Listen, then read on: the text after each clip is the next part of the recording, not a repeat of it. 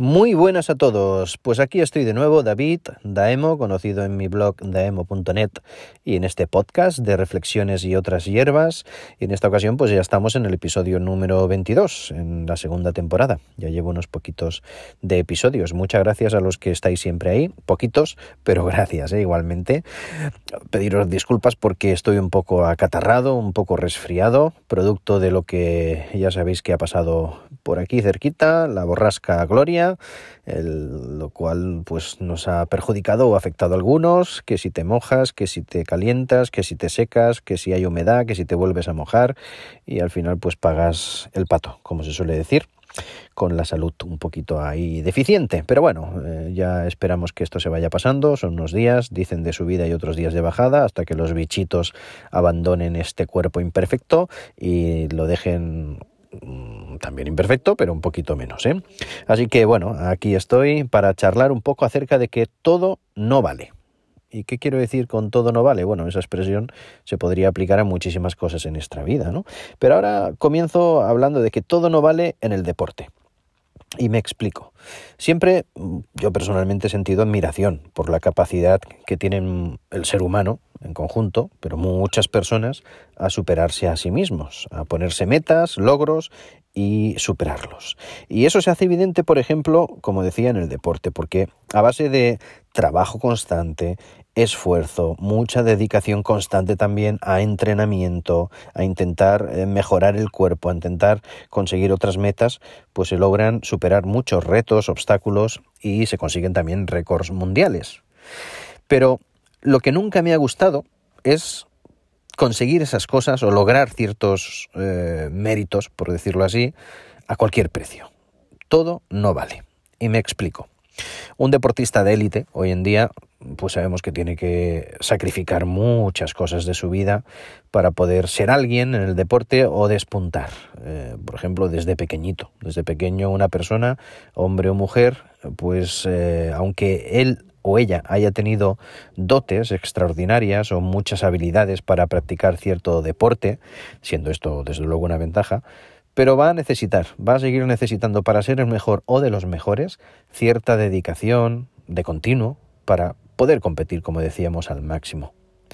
Eh, para ello, evidentemente, se va a tener que privar de muchas cosas, muchas cosas, por ejemplo, en alimentación o en sedentarismo o en ciertos hábitos que no son los más apropiados para un deportista de élite, vuelvo a repetir, tiempo de estar también tiempo de calidad, de estar con la familia y muchas otras cosas.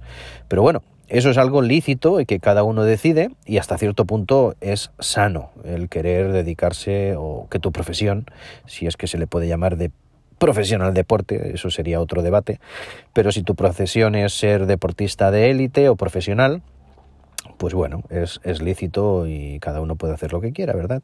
Pero vuelvo a repetir, no todo vale. ¿Y por qué digo no todo vale? Pues porque ahora hay una noticia en, en la prensa que pude leer en el que se ha encontrado entre Barcelona y Cádiz pues un alijo de mm, dopaje, de medicamentos llamada la EPO, para poderse dopar y poder conseguir muchos más éxitos mediante lo que es, por decirlo así, no ser honesto y drogarse o hacer que tu cuerpo vaya más al límite, pues no de forma natural. Eh, eso, fijaros que ha sido o están involucrados en esa noticia o en ese tráfico de mercado negro de, dopaje 260 deportistas de diferentes nacionalidades. Se han encontrado aquí en España, pero son 260 deportistas de diferentes nacionalidades. Casi nada. ¿eh? Así que vemos que es una práctica que evidentemente pues a mí ni a nadie le debe gustar. Y es que vuelvo a repetir, todo no vale. Es posible que muchas personas quieran ser los mejores, es posible que deportistas quieran conseguir ese segundo o dos que les acerque a cierto récord mundial o que les haga tener mm, aparentemente cierta gloria o fama durante un tiempo, porque luego se pierde, luego es efímero, siempre llega alguien que te pueda superar, pero querer superar, querer ser el mejor mediante doparse no es nada honesto. La EPO eh, es pues una hormona, eh, más o menos es lo que yo sé o, he leído en ocasiones, es una hormona que lo que hace, la segrega parece ser el, riñón y lo que hace es permitir que eh, la fabricación de glóbulos rojos se mantenga constante. La EPO es una inyección o, mediante hormonas que, o unas hormonas mediante una inyección, mejor dicho, que lo que hace y produce en los deportistas, sobre todo aquellos que lo han consumido mucho o han usado esa, esa medicación o esa droga, mejor dicho, pues han sido ciclistas, porque les permite que los músculos bombeen mucha más sangre, con la capacidad de transportar más oxígeno, con la capacidad de pedalear mucho más y evidentemente pues eh, tener más rendimiento, más velocidad, más consistencia en subidas, etcétera. ¿no? También seguramente muchas otras disciplinas eh, de diferentes deportes están usando la EPO u otras drogas. Pero no me parece nada honesto, me parece además ridículo me parece vano, me parece además triste no reconocer que hay alguien mejor que tú, que tú tienes unas limitaciones, seguro eres muy bueno, hay deportistas que serán muy buenos y que tienen dones especiales en el fútbol, en el baloncesto, en el ciclismo, en la natación, donde sea. Pero si hay alguien que te supera y tú tienes que recurrir a cosas artificiales como el dopaje o la droga para intentar acercarte o ser algo mejor, pues qué triste, ¿no? Primero, te estás engañando a ti mismo, porque te estás queriendo hacer algo que en realidad no puedes llegar a hacer por ti mismo. Segundo, estás dañando sin duda alguna tu cuerpo, no nos engañemos. Eso va a traerte unas repercusiones eh, a, a, corto o a largo plazo para tu organismo, sin duda alguna, pues algo muy, muy, en fin, muy, muy triste. ¿eh? Y luego, pues es que estás poniendo en tela de juicio toda tu carrera, como decíamos, algunos desde la infancia, desde que son pequeñitos, y tantos años de esfuerzo, tantos años de sacrificio. ¿Para qué? Para intentar ser el primero sin tal vez llegar a serlo y que ahora quede en entredicho totalmente tu carrera, eh, tu persona, eh, tus motivaciones. Es, es muy triste, como, como decía, ¿no? Pero en fin, cada uno busca su fin, cada uno corre un peligro en ciertas cosas o busca ciertos objetivos o llegar a ciertas metas eh, y es lo que se plantea en la vida, pero no me parece lo mejor, no sé qué te parece a ti, pero sin duda alguna no todo vale, todo no vale, mejor dicho, y si hay alguien mejor que tú en algo, pues oye, reconócelo y a otra cosa. Y si no eres bueno en cierta disciplina, pues cambia disciplina. Y si no, pues retírate, no pasa nada. También ley de vida, que llega un momento en el que no podemos ser buenos en cierta cosa por, por, la edad, por la situación, por las circunstancias y físicamente tampoco estamos siempre bien. Igual los deportistas de élite, los profesionales, son personas de carne y hueso y no siempre pueden ganar ni estar al 100%. Así que vamos a intentar ser realistas, a construir un poco nuestra vida pues con cosas, eh, no castillos en el aire, sino con cosas sólidas y de esa forma yo creo que nos irían mejor o mucho mejor a la mayoría. Tristemente, lo que es el mercado negro, tristemente hay muchas eh, personas implicadas ahí, muchas, eh, por decirlo así, no sé cómo decirlo exactamente, pero muchos intereses de por medio, el dinero está de por medio por supuesto y eso es el máximo interés para la gran mayoría de las personas, tristemente también.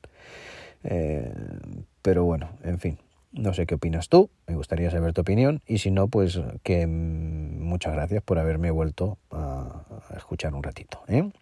Así, eso es lo que yo quería comentar.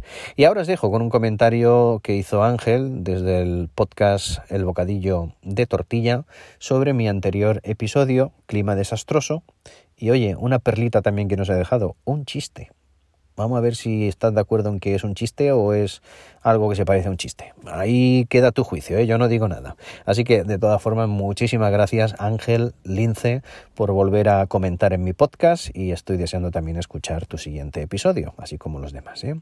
Muchísimas gracias. Ya sabéis que me podéis encontrar por las redes sociales, en, en Anchor FM, en iVoox, en Pocket Podcast, en Google Podcast, en iTunes, mejor dicho, Apple Podcast y otros lugares. Bye bye, que lo pases muy bien y nos vemos, escuchamos, lo que sea, en el próximo episodio. Un saludo.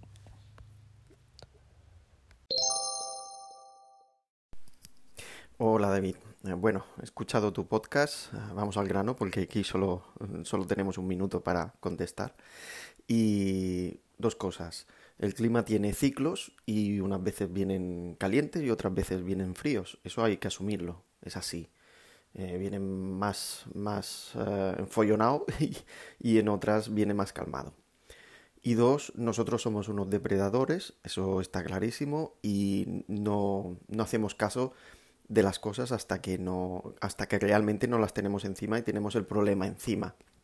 Por lo tanto, hasta que no aprendamos a mirar a largo plazo, será complicado solucionar esto. O sea que entre los cambios y el cambio climático y, nosotros que no ayudamos nada, pues ahí está la cosa. Venga, un saludo a David y sigue así. Me ha encantado escucharte de nuevo. Hasta luego. Bye bye. Ah, y una cosa. Eh, mm, tengo una duda. Si, el, si la Tierra, que sabemos que es redonda, le llamamos planeta, eh, si fuera plana, ¿cómo le llamaríamos? ¿Redondeta? No sé, ahí dejo mi duda. Venga, hasta luego.